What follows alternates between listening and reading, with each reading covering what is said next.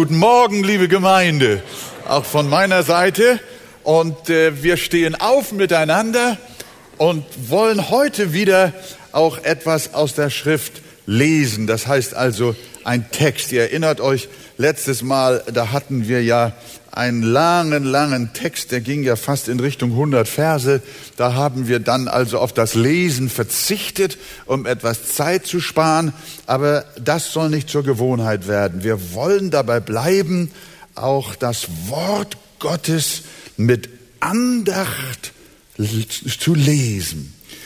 Äh, wir behandeln heute das ganze Kapitel 25, 1. Mose 25 und das wieder in zwei Predigteilen. Wir beginnen mit 1. Mose 25, Vers 1 bis 11. Und Abraham nahm wieder eine Frau, die hieß Ketura, die gebar den Simran und den Jokshan, den Medan und den Midian, den Jischbak und den Schuach. Jokshan aber zeugte den Sheba und den Dedan. Die Kinder aber von Dedan waren die Assuriter, Letusiter und Leumiter. Und die Kinder Midians waren Epha, Eva, Hanoch, Abida und Eldaa. Diese alle sind Kinder der Ketura. Und Abraham gab sein ganzes Gut dem Isaak. Aber den Kindern, die er von den Kebsfrauen hatte, gab er Geschenke und schickte sie von seinem Sohne Isaak hinweg gegen Anfang in das Morgenland, während er noch lebte. Dies ist die Zahl der Lebensjahre Abrahams. 175 Jahre. Und Abraham nahm ab und starb in gutem Alter, da er alt und lebenssatt war und war zu seinem Volk gesammelt. Und seine Söhne Isaak und Ismael begruben ihn in der Höhle Machpela auf dem Acker des Ephrom, des Sohnes Zoas, des Hethiters Mamre gegenüber, im Acker, welchen Abraham von den Hethitern gekauft hatte. Da selbst sind Abraham und seine Frau Sarah begraben. Und nach dem Tode Abrahams segnete Gott seinen Sohn Isaak. Und Isaak wohnte bei dem Brunnen des Lebendigen, der mich sieht. Amen. Nehmt doch gerne Platz, liebe Geschwister. Ja, das ist nun äh, wieder ein äußerst interessantes Kapitel. Und äh, ich äh, gehe einfach mal so ein bisschen durch und versuche mit euch äh, auch Wahrheiten zu erkennen, die auch für uns wichtig sind. Nachdem Sarah gestorben war und sein Sohn Isaak inzwischen die Rebekka geheiratet hatte, war Abraham quasi allein. 140 Jahre alt, ein Witwer, und sein Sohn Isaak hatte eine wunderbare Frau und so war er allein. Und Abraham heiratet mit 140 nochmal. Die Ketura. Und dann lebt er noch 35 Jahre. Also da war noch eine Lebenszeit übrig. Und in dieser Zeit zeugte er mit Ketura, wie wir gehört haben, noch sechs Söhne. Äh, offensichtlich gewährte Gott ihm im hohen Alter, er hatte ja mit 100 Jahren mittels eines Wunders Gottes den Isaak gezeugt. Als er noch älter war, hat er noch mal sechs Söhne gezeugt. Mit einer anderen Frau, nachdem Sarah gestorben war. da besteht eine gewisse Schwierigkeit und Ausleger haben da auch verschiedene Meinungen, wie man das hier verstehen soll. Ich könnte mir vorstellen, dass Gott das Wunder seiner körperlichen Erneuerung äh, so stark ausgeprägt hatte, dass er auch im späteren Alter noch zeugungsfähig war.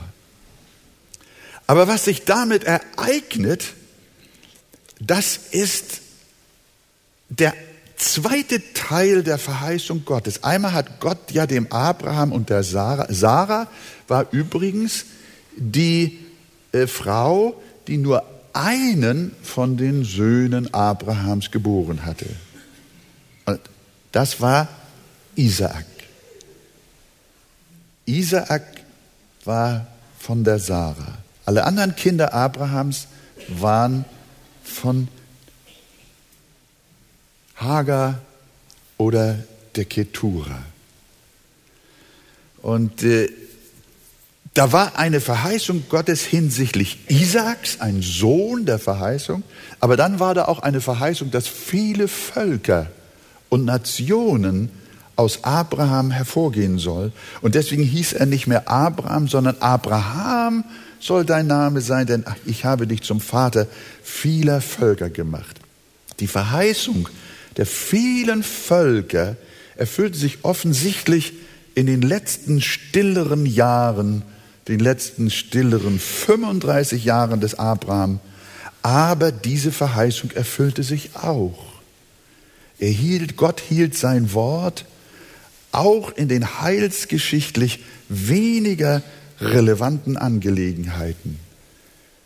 Es kamen aus Abraham Völker und Nationen. Auch die Nationen hat Gott nicht vergessen, die aus Abraham hervorgehen sollten. Das haben wir gelesen. Aber nun kommt in Vers 5 etwas Auffälliges. Da lesen wir, und Abraham gab seinen ganzen Besitz dem Isaak. Warum macht Abraham das? Wusste er als Vater von vielen Kindern nicht, dass das unter den Geschwistern böses Blut geben könnte? Also ich habe mit meiner Frau ein Testament aufgesetzt, so Berliner Testament, und dann steht da drin, dass alle Kinder gleichberechtigt sind. Das haben wir gemacht, damit die sich hinterher nicht in die Wolle kriegen, nicht wahr? Und Abraham, Mensch, Abraham, du bist doch sonst so weise. Nun gibst du dein ganzes Gut nur einem Sohn und hast doch so viele. Anfangs wollte Abraham das nicht. Anfangs wollte er auch Ismael erben lassen. Denn wir haben gelesen, dass er auch Ismael geliebt hat. Aber dann hat Gott durch Sarah zu Abraham gesprochen, in 1. Mose 21, Vers 10, treibe diese Magd hinaus mit ihrem Sohn, denn der Sohn dieser Magd soll nicht erben mit meinem Sohn Isaak. Und da lesen wir weiter, dass dieses Wort dem Abraham sehr missfiel, weil er doch auch Ismael liebte.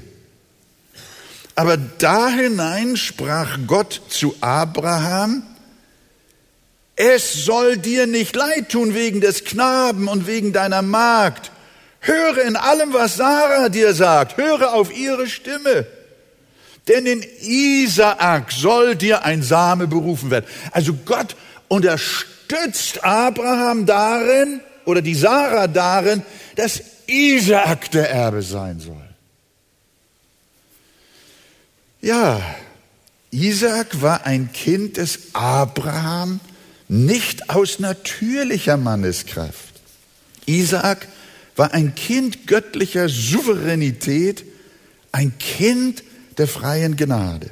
In Galater 4, Vers 28 lesen wir, wir aber, also du und ich, die Gotteskinder, wir aber, Brüder, schreibt Paulus, sind nach der Weise des Isaak Kinder der Verheißung.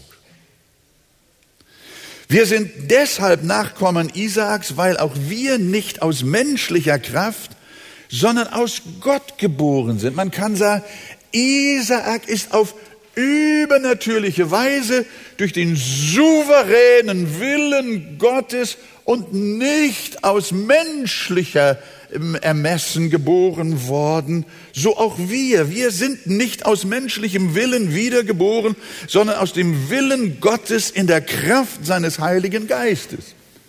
Und jetzt kommt eine geistliche Wahrheit hier zum Vorschein. Wer nicht auf diese Weise geboren wurde, der kann nicht erben. Merken wir? Wer durch seine eigene Gerechtigkeit, seine eigenen guten Werke Christ sein will, der wird den Himmel nicht erben.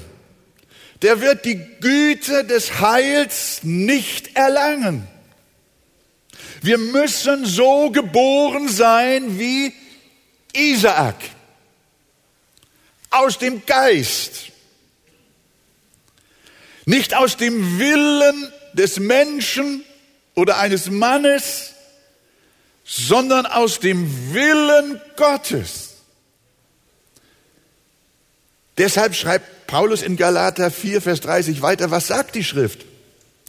Treibe die Magd hinaus und ihren Sohn, denn der Sohn der Magd soll nicht erben mit dem Sohn der Freien. So sind wir also nicht Kinder der leibeigenen Magd, sondern der Freien. Das heißt, Christen sind nicht aus der Linie des Gesetzes, nicht aus der Linie der Natur, sondern Christen sind aus der Linie der Gnade. Das sind die, die aus der Kraft der Wiedergeburt an Jesus glauben und gerettet werden. Sie sind Erben, Miterben Christi und die anderen nicht. Und das hat Abraham schon durch den Heiligen Geist vor Augen gehabt, als er 4000 Jahre zuvor sein Erbe verteilte. Jesus sagte von Abraham, euer Vater frohlockte, dass er meinen Tag sehen sollte. Und er sah ihn und freute sich. Abraham hat schon eine Schau auf das Evangelium der Gnade gehabt, dass wir nicht durch Werke, sondern durch Gnade errettet werden. Und weil Abraham schon Kenntnis vom Evangelium der Gnade hatte, verteilte er sein Erbe nicht nach Menschenweise, sondern gab es dem Kind, dem es nach Gottes freier Wahl verheißen war. Interessant ist, dass es heißt, und Abraham gab seinen ganzen Besitz dem Isaak und Vers 5 und dann lesen wir, aber den Söhnen, die er von den Nebenfrauen hatte, gab Abraham Geschenke und schickte sie, während er noch lebte, von seinem Sohn Isaak weg nach Osten in das Morgenland. Liebe Gemeinde, das ist ein Bild auf die allgemeine Gnade. Es gibt eine Heilsgnade, die wird den Kindern Abrahams und den Kindern Isaaks und Jakobs, den Kindern des Glaubens geschenkt. Und es gibt eine allgemeine Gnade Gottes, die allen Menschen geschenkt wird. Er lässt die Sonne über Gut und Böse scheinen und lässt allen, alle Menschen Anteil an seinen natürlichen Segnungen haben, an den Gaben dieser Erde. Aber das Geschenk des Heils, des ewigen Lebens, das gehört nicht allen Menschen, sondern nur den Kindern der Verheißung, den Kindern des Glaubens die an Jesus Christus, ihren Erlöser glauben. Das kommt in dem berühmten und fast berühmtesten Vers der Bibel zum Ausdruck. Jesus hat gesagt, denn so sehr hat Gott die Welt geliebt, die ganze Welt geliebt, dass er seinen eingeborenen Sohn gab, damit jeder, nicht verloren geht. Nein, damit jeder, der an ihn glaubt, nicht verloren geht, sondern ewiges Leben hat. Gott liebt alle Menschen und er macht allen Menschen Geschenke, wie er auch Abraham alle seine Kinder beschenkt hat. Aber er rettet werden nur die, die an ihn glauben. Und für die steht Isaak. Und deswegen hat Abraham all sein Gut und Erbe nur Isaak vererbt. Wie sieht es mit dir aus? Bist du ein Kind der Verheißung? Nach der Weise des Isaak hat Gott dich mit Glauben an Jesus, deinen Retter, beschenkt? Glaubst du, dass er für dich am Kreuz gestorben ist? Dann habe ich gute Botschaft für dich. Dann gehört das Erbe dir. Dann ist der Himmel dein. Ansonsten erhältst du nur Geschenke. Allerlei Segnungen für diese Zeit, aber leider nicht für die Ewigkeit. Das sollst du mit allem Ernst bedenken. Nun, in Vers 7 bis 11 wird uns nun vom Tod Abrahams berichtet. Er wird 175 Jahre alt und in Vers 8 heißt es, und Abraham nahm ab und starb in gutem Alter, da er alt und lebenssatt war und wurde zu seinem Volk versammelt. Ein unglaublich schöner Ausdruck, der in der Bibel immer wieder vorkommt. Er wurde zu seinem Volk versammelt. Er hatte ein reiches Leben, ein erfülltes Leben, aber nicht nur wegen der Länge seines Lebens, sondern die Bibel sagt, dass er ein Freund Gottes gewesen ist. Das hat sein Leben reich gemacht. Er hatte nicht nur ein langes und erfülltes Leben, sondern er wurde zu seinem Volk schließlich versammelt. Das mag eine liebliche Umschreibung für das Sterben im Allgemeinen sein. Viele sagen, das ist lediglich ein Ausdruck der Bibel, wie sie das Sterben eines gottesfürchtigen Menschen beschreibt. Das glaube ich nicht. Und viele Ausleger, wiedergeborene Ausleger, bleiben da nicht stehen, sondern dieser Satz weist auch auf das Fortleben der Kinder Gottes in der ewigen Welt Gottes hin. Matthew Henry hat gesagt, der Tod versammelt uns zu dem Volk, mit dem wir in dieser Welt gelebt haben.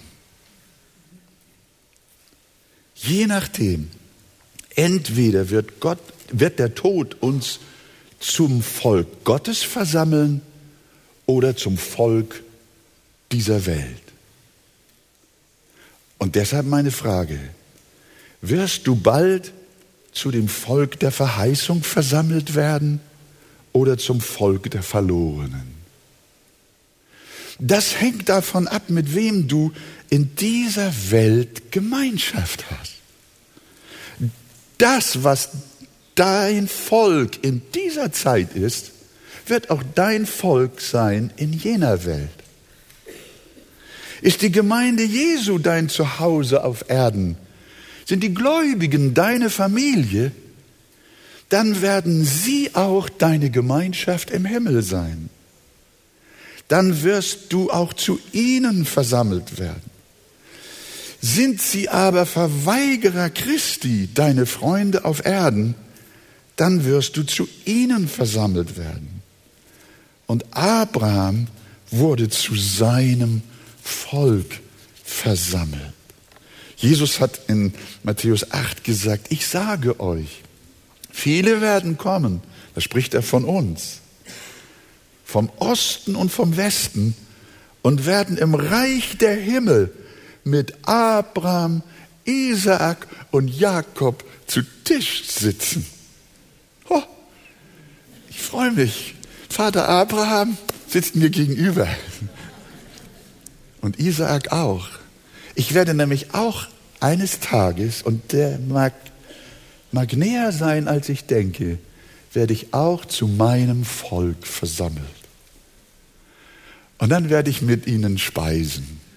Ich werde meine Eltern wiedersehen, meine Lieben, die vielen Geschwister. Wir haben gestern einen wunderschönen Hochzeitsfilm von Elfie und Siegfried gesehen. So viele, ich glaube, es waren mehr, die heute nicht mehr unter uns sind. Geliebte Menschen, mit denen wir hier auf Erden unseren Glauben geteilt haben. Wir werden zu ihnen versammelt. Ihr seid gekommen, schreibt der Hebräerbrief, ihr Gläubigen, zu dem Berg Zion und zu der Stadt des lebendigen Gottes, zu dem himmlischen Jerusalem und zu Zehntausenden von Engeln, zu der Festversammlung und zu der Gemeinde der Erstgeborenen, die im Himmel angeschrieben sind, und zu Gott, dem Richter über alle, und zu den Geistern der vollendeten Gerechten. Wenn wir diese Welt verlassen, werden wir zu unserem Volk versammelt werden. Ein starker Ausdruck. Abraham war alt und lebenssatt und ward zu seinem Volk gesammelt. Ich sehe schon, dass die Zeit mir wieder wegläuft. Und da lesen wir noch, nur ganz schnell noch Vers 9. Wer hat, wer hat ihn dann begraben? Isaak und Ismael ist auch so schön. Da haben sich diese beiden, die getrennte Wege gegangen sind, die ja auch geistlich getrennt waren, haben sich am Grab ihres Vaters wieder getroffen. Das erleben wir manchmal auch bei unseren Beerdigungen. Dann kommen die, die einmal mit uns waren, auch wieder zur Familie und man trifft sich. Aber irgendwie ist auch ein gewisser Schmerz in der Sache. Und Abraham wurde dann mit Sarah auch begraben, mit demselben Grab. Und in Vers 11, und nach dem Tode Abrahams segnete Gott wen? Da ist jetzt äh, ein starker Schwerpunkt wieder. Nach dem Tode Abrahams segnete Gott seinen Sohn Isaak. Und dann kommen die nächsten Verse, da werden dann die Nachkommen Ismaels noch beschrieben. Und dann hörst du von Ismael nichts mehr in der ganzen Schrift. Aber die Geschichte Isaaks geht weiter, weiter, weiter, immer weiter bis heute. Dieser Saal ist voll mit Kindern nach der Weise Isaaks. Das ist herrlich. Nun stehen wir auf und lesen Vers 19 bis Vers 34. 1. Mose 25, Vers 19 bis 34. Dies ist die Geschichte Isaaks, des Sohnes Abrahams. Abraham zeugte Isaak. Isaak aber war 40 Jahre alt, da er die Tochter Betuels des Syrers von Mesopotamien, die Schwester des Syrers Laban, zur Frau nahm. Isaak aber bat den Herrn für seine Frau, denn sie war unfruchtbar. Und der Herr ließ sich von ihm erbitten, und seine Frau Rebekka ward guter Hoffnung. Und die Kinder stießen sich in ihrem Schoß. Da sprach sie, wenn es so gehen soll, warum bin ich denn in diesen Zustand gekommen? Und sie ging hin, den Herrn zu fragen. Und der Herr sprach zu ihr, zwei Völker sind in deinem Schoß und zwei Stämme werden sich aus deinen Eingeweiden scheiden. Und ein Volk wird dem anderen überlegen sein und der Ältere wird dem Jüngeren dienen. Da nun die Zeit kam, dass sie gebären sollte, siehe, da waren Zwillinge in ihrem Leibe. Der erste, der herauskam, war rothaarig, ganz wie ein härenes Kleid, und sie nannte ihn Esau. Danach kam sein Bruder heraus, und seine Hand hielt die Ferse Esaus. Da nannte sie ihn Jakob, und Isaak war 60 Jahre alt, da sie geboren wurden. Und als die Knaben groß wurden, ward Esau ein Weidmann, der sich auf die Jagd verstand. Jakob aber war ein sittsamer Mann, der bei den Zelten blieb. Und Isaak hatte Esau lieb, weil ihm das Wildbrett mundete. Rebekka aber hatte Jakob lieb. Ja, ihr lieben Eltern, so ist das manchmal, aber seid vorsichtig. Und Jakob kochte ein Gericht da kam Esau vom Feld und war müde. Und Esau sprach zu Jakob, lass mich das rote Gericht versuchen, denn ich bin müde. Daher heißt er Edom. Aber Jakob sprach, verkaufe mir heute deine Erstgeburt. Und Esau sprach zu Jakob, siehe, ich muss doch sterben. Was soll mir die Erstgeburt? Jakob sprach, so schwöre mir heute. Und er schwur ihm und verkaufte also dem Jakob seine Erstgeburt. Da gab Jakob dem Esau Brot und das Linsengericht, und er aß und trank und stand auf und ging davon. Also verachtete Esau die Erstgeburt. Wir nehmen Platz miteinander.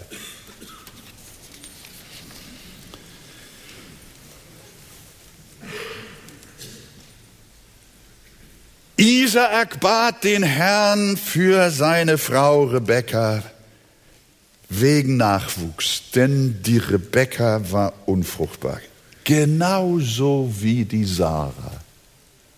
Jetzt fängt das schon wieder von vorne an. Und dann heißt es, und der Herr ließ sich von ihm erbitten und seine Frau Rebekka wurde schwanger. Das hört sich jetzt beim Lesen dieses 21. Verses so an, als ob die Gebetserhörung schnell da war. War sie das? War sie das? Einige haben aufmerksam gelesen. Sie war nicht schnell da. Sie hat nämlich 20 Jahre gedauert.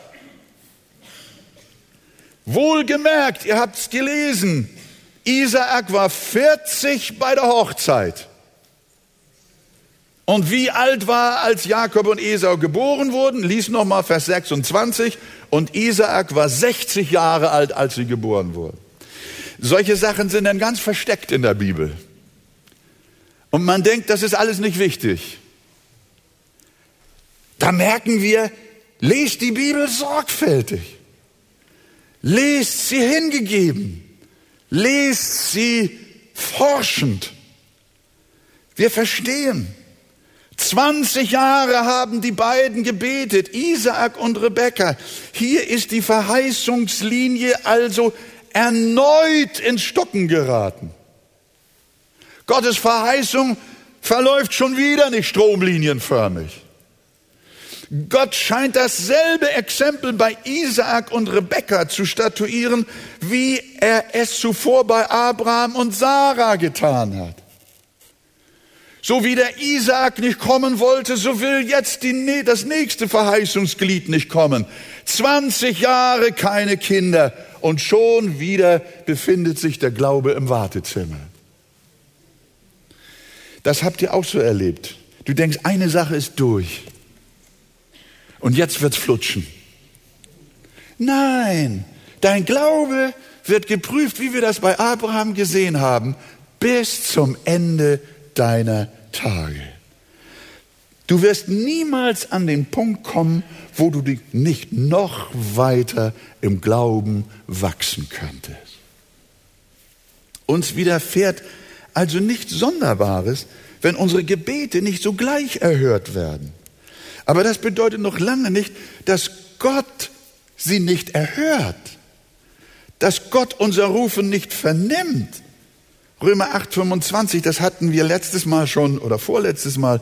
Wenn wir aber auf das hoffen, was wir nicht sehen, so warten wir darauf in Geduld.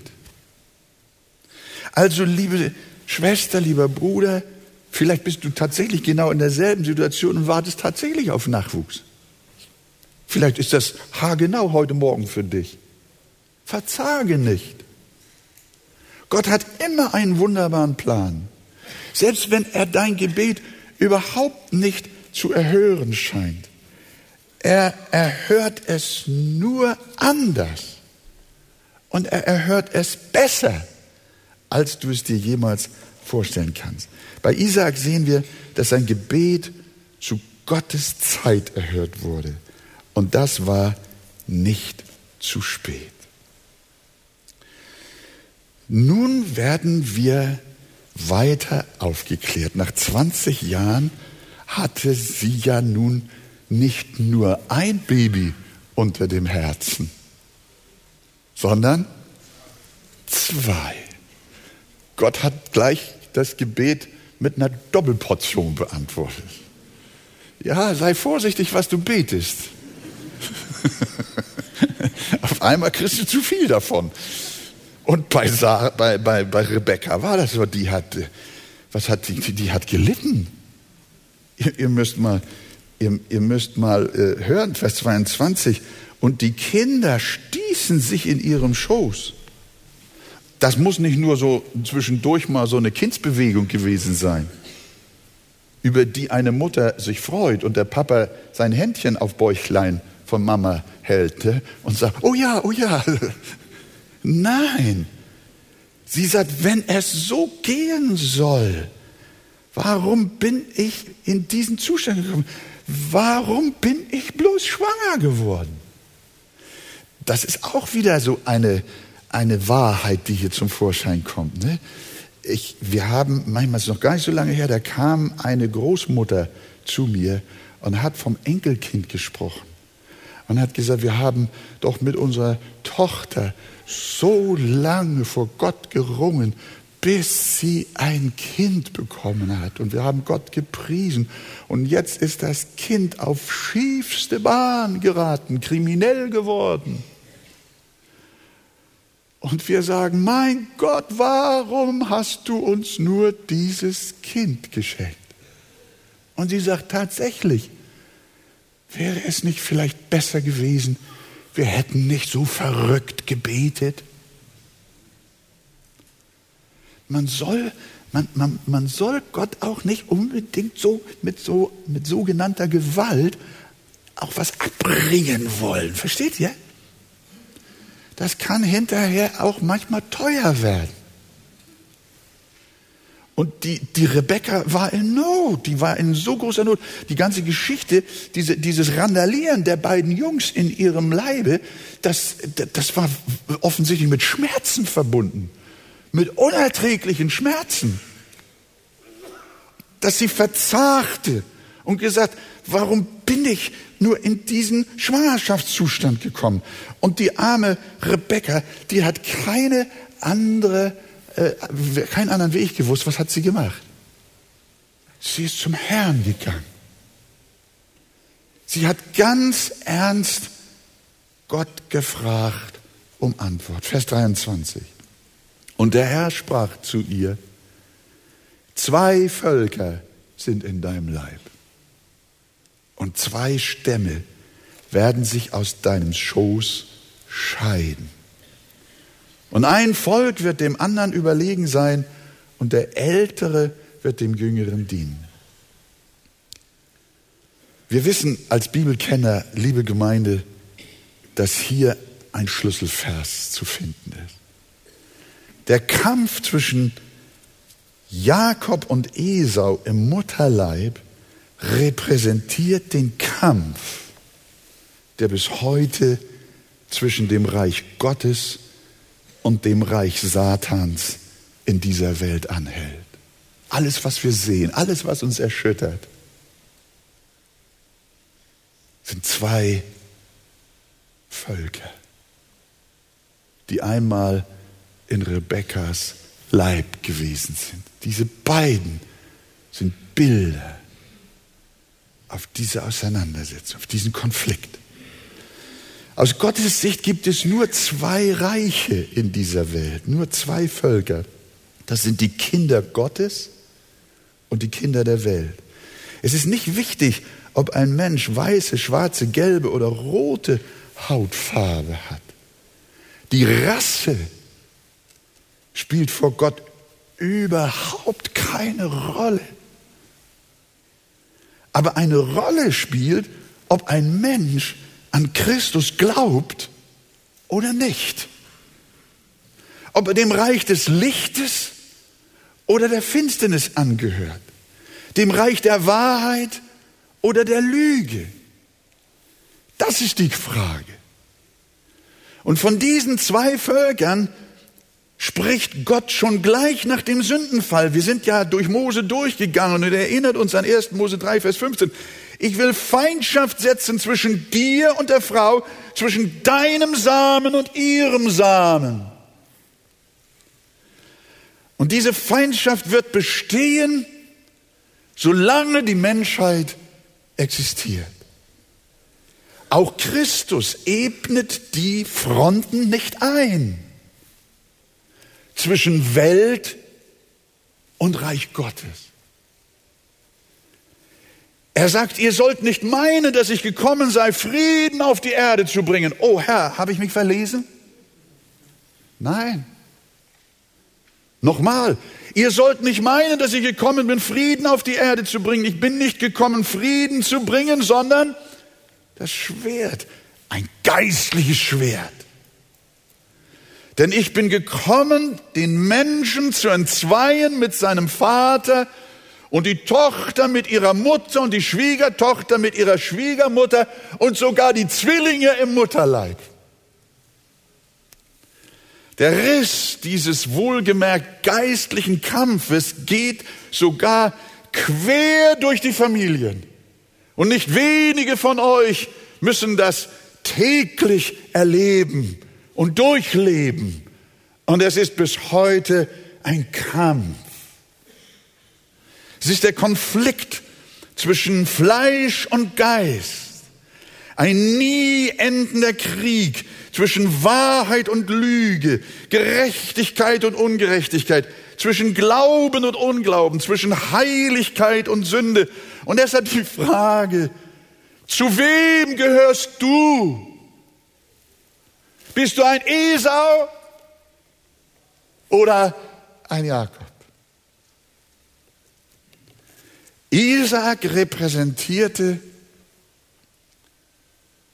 Jakob repräsentierte das Volk des Glaubens und Esau das Volk des Unglaubens.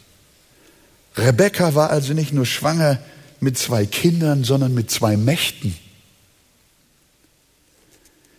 Mit den beiden Menschentypen, die diese Welt in zwei Teile teilen. Mehr als diese beiden gibt es nicht. Entweder bist du ein Esau oder ein Jakob. Und dazwischen gibt's nichts. Entweder bist du einer, der begnadigt ist und nach Christus strebt, oder du bist einer, der verloren ist und der Welt und der Sünde anhängt. Das ist die Botschaft. Viele sagen nun, dass das ja jeder selbst in der Hand hat. Wir kommen jetzt zu einer für uns Menschen sehr schwierigen Passage in der Bibel. Aber das Neue Testament deutet unseren Text nicht so, dass es jeder in seiner Hand hat, ob er Esau oder Jakob ist. In Römer 9 greift Paulus das auf und wir haben immer wieder gesagt, wir müssen die alttestamentlichen Texte im Lichte des Neuen Testamentes zu verstehen suchen. In Römer 9 spricht Paulus von der großen Traurigkeit, die er wegen der Juden hat, die nicht an Christus glauben. Er hält sie für so schrecklich verloren, dass er sogar selbst an ihrer Stelle von Christus verbannt sein wollte. Es ging also um Heil oder Unheil. Es geht um die Frage des Verloren- oder Gerettetseins. Und Paulus fragt sich, wie es sein kann, dass selbst durch Israel ein solcher Riss geht, wie er durch den Mutterleib der Rebekka gegangen ist. Und Paulus erklärt das mit der Geburt von Jakob und Esau. Als die Kinder noch nicht geboren waren und weder Gutes noch Böses getan hatten, und jetzt, damit gemäß der Auserwählung gefasste Vorsatz Gottes bestehen bleibe. Nicht aufgrund von Werken, sondern aufgrund des Berufenden wurde zu ihr gesagt, der Ältere wird dem Jüngeren dienen, wie auch geschrieben steht. Jakob habe ich geliebt, Esau habe ich gehasst. Wie erklärt Paulus also 1. Mose 25 den Kampf der Zwillinge? Er sagt, die beiden haben noch nichts Gutes und, oder Böses getan, sondern ihre Richtung, ihr Weg kommt zustande durch die Auserwählung und den vorgefassten Beschluss Gottes. Esau, Jakob habe ich geliebt, aber Esau habe ich gehasst. Ja, da kommt dann natürlich, wie das bei Paulus dann ja im Römerbrief auch zum Ausdruck kommt, dann gleich die Frage, ja, ist Gott denn ungerecht? Was macht er denn? Ist er denn äh, äh, willkürlich und so weiter und so fort? Liebe Gemeinde, ich habe jetzt keine Erklärung für diese Sache. Ich stehe hier hilflos und ich kann euch nur die Auslegung des Paulus bringen, die er zu diesem alttestamentlichen Text hat und euch zeigen, wie er das verstanden hat. Aufgrund göttlicher Erwählung war also Esau Esau und Jakob Jakob. Aufgrund seines ewigen Vorsatzes hat Gott Jakob geliebt und Esau gehasst. Und diese Bibelstellen sind für viele die unbeliebtesten in der ganzen Bibel. Aber sie lehren uns den Grundsatz der göttlichen Souveränität wir kommen hier an diese Stelle, wo wirklich es sich entscheidet, ob wir Gott in allen Dingen Recht geben oder ob wir mit ihm rechten wollen. Hier ist der Punkt, wo wir wirklich sagen, wir demütigen uns unter die gewaltige Hand Gottes. Was er tut, ist immer recht. Gott handelt immer und überall ausschließlich nach dem Wohlgefallen seines Willens. Er handelt sowohl im Weltgeschehen als auch im Heilsgeschehen immer wie er es will, nach seinem eigenen Ratschluss und nicht danach, wie Menschen es sich vorstellen. Das demonstriert Gott an Jakob und Esau. Esau hatte äh, äh nach geltenden Regeln das Erstgeburtsrecht inne. Aber was macht Gott? Gott stellt das souverän auf den Kopf. Schon Gott hat, Gott hat das Werden im Mutterleibe und nachher den Vorgang der Geburt sogar so gesteuert, dass der, dass der Jakob, der hält den Esau mit der Hand an, an, an der Ferse fest. Der will seinen Bruder nicht rauslassen. Er will der Erste sein. Das hat alles Bedeutung. Gott stellt die geltenden Regeln auf den Kopf. Und die Frage, darf er das? Beim Gleichnis von den Arbeitern im Weinberg sind wir auch empört, dass der Weinbergsbesitzer unterschiedlichen Lohn austeilt. Da ist einer, der kommt gegen Feierabend noch kurz vorbei und tut so, als wenn er auch noch arbeitet und kriegt den ganzen Tageslohn wie die, die morgens um sechs schon angefangen haben. Empörung, Empörung. Und Jesus erklärt ihnen, mein Gott, was machst du denn da? Bist du nicht in der Gewerkschaft? Er sagt, habe ich nicht Macht zu tun, was ich will mit dem, was mein ist? Es scheiden sich die Geister daran, ob wir Jesus, ob wir Gott das zugestehen. Mit dieser fundamentalen Wahrheit steht und fällt die gesunde Lehre. Das ist so, wenn wir diese Wahrheit nicht anerkennen, ist das so wie mit einem Mantel mit vielen Knöpfen und dazugehörigen Löchern. Wenn wir diese Wahrheit nicht anerkennen, dass Gott tun kann, was er will, nach dem Wohlgefallen seines Willens, dann haben wir den ersten Knopf falsch geknüpft. Und alle anderen Lehren in der Bibel, die kommen alle nicht an. Und wir wundern uns, dass irgendwas nicht passt. Dass alles ein bisschen konfus ist, alles ein bisschen durcheinander. Wir müssen klar sein im Fundament. Und deshalb hat Paulus ja dann auch in diesem Zusammenhang Römer äh, äh, äh, 8 beziehungsweise Römer 9 uns gesagt, wem ich gnädig bin, dem bin ich gnädig. Und über wen ich mich erbarme, über den erbarme ich mich. So liegt es nun nicht an jemandes Wollen oder Laufen, sondern an Gottes Erbarmen. Gott bestimmt es, wem er gnädig sein will. Er bestimmt es, über wen er sich erbarmen will. Und wir lesen, als die Kinder, so zitiert Paulus, als die Kinder noch nicht geboren waren, nichts Gutes, weder Gutes noch Böses getan haben, wie auch geschrieben steht, Jakob habe ich geliebt, Esau gehasst. Und darum reden wir von der souveränen Gnade Gottes, von der freien Gnade Gottes. Aus dieser freien Gnade wurde Jakob ein Mann des Glaubens und Esau wurde belassen, wie er immer war, ein Mann der Sünde und der Welt. Esau gewährte Gott Gerechtigkeit und Jakob Gnade und nichts ist daran ungerecht. Und wie haben sich Jakob und Esau benommen? Ich habe schon wieder die Zeit überschritten. Beide waren sie gleichermaßen Sünder.